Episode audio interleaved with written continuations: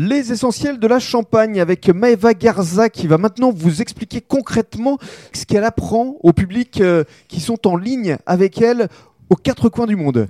Ah, donc euh, voilà, donc c'est une expérience d'une heure. Donc euh, le but c'est vraiment que je m'adapte à chaque client hein, parce que Mhm. c'est par petits groupes.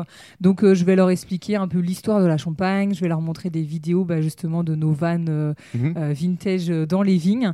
Et donc je vais aussi leur expliquer les étapes d'élaboration Oui. du champagne. Il y a un petit tableau là qu'on Oui. décrit justement aux personnes qui nous écoutent.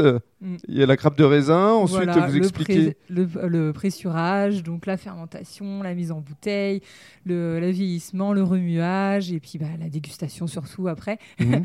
Et vous euh, avez le sabre. C'est ça, Pour sabrer. le sabre, mais donc euh, pas besoin de sabre à la maison si vous voulez sabrer. On Voilà, peut le faire avec un couteau, avec de, un cuisi- couteau. de cuisine. Mais euh, un grand couteau quand même. un grand couteau quand Ouais. même. Alors c'est quoi le secret justement pour sabrer le champagne, Maëva? Ah bah du coup, il faut, il y a quelques étapes. Je vais pas tout vous dévoiler, mais mais voilà, il y a, y a plusieurs étapes, notamment trouver la ligne, la couture de la bouteille pour bien sabrer.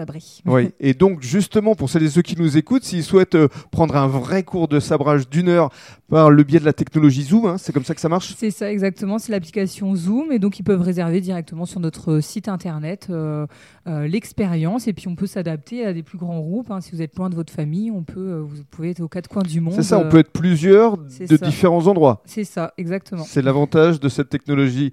Et dans le cadre du troisième podcast, puisqu'on approche des fêtes de fin d'année, notamment de Vous allez nous parler de bons cadeaux. Oui,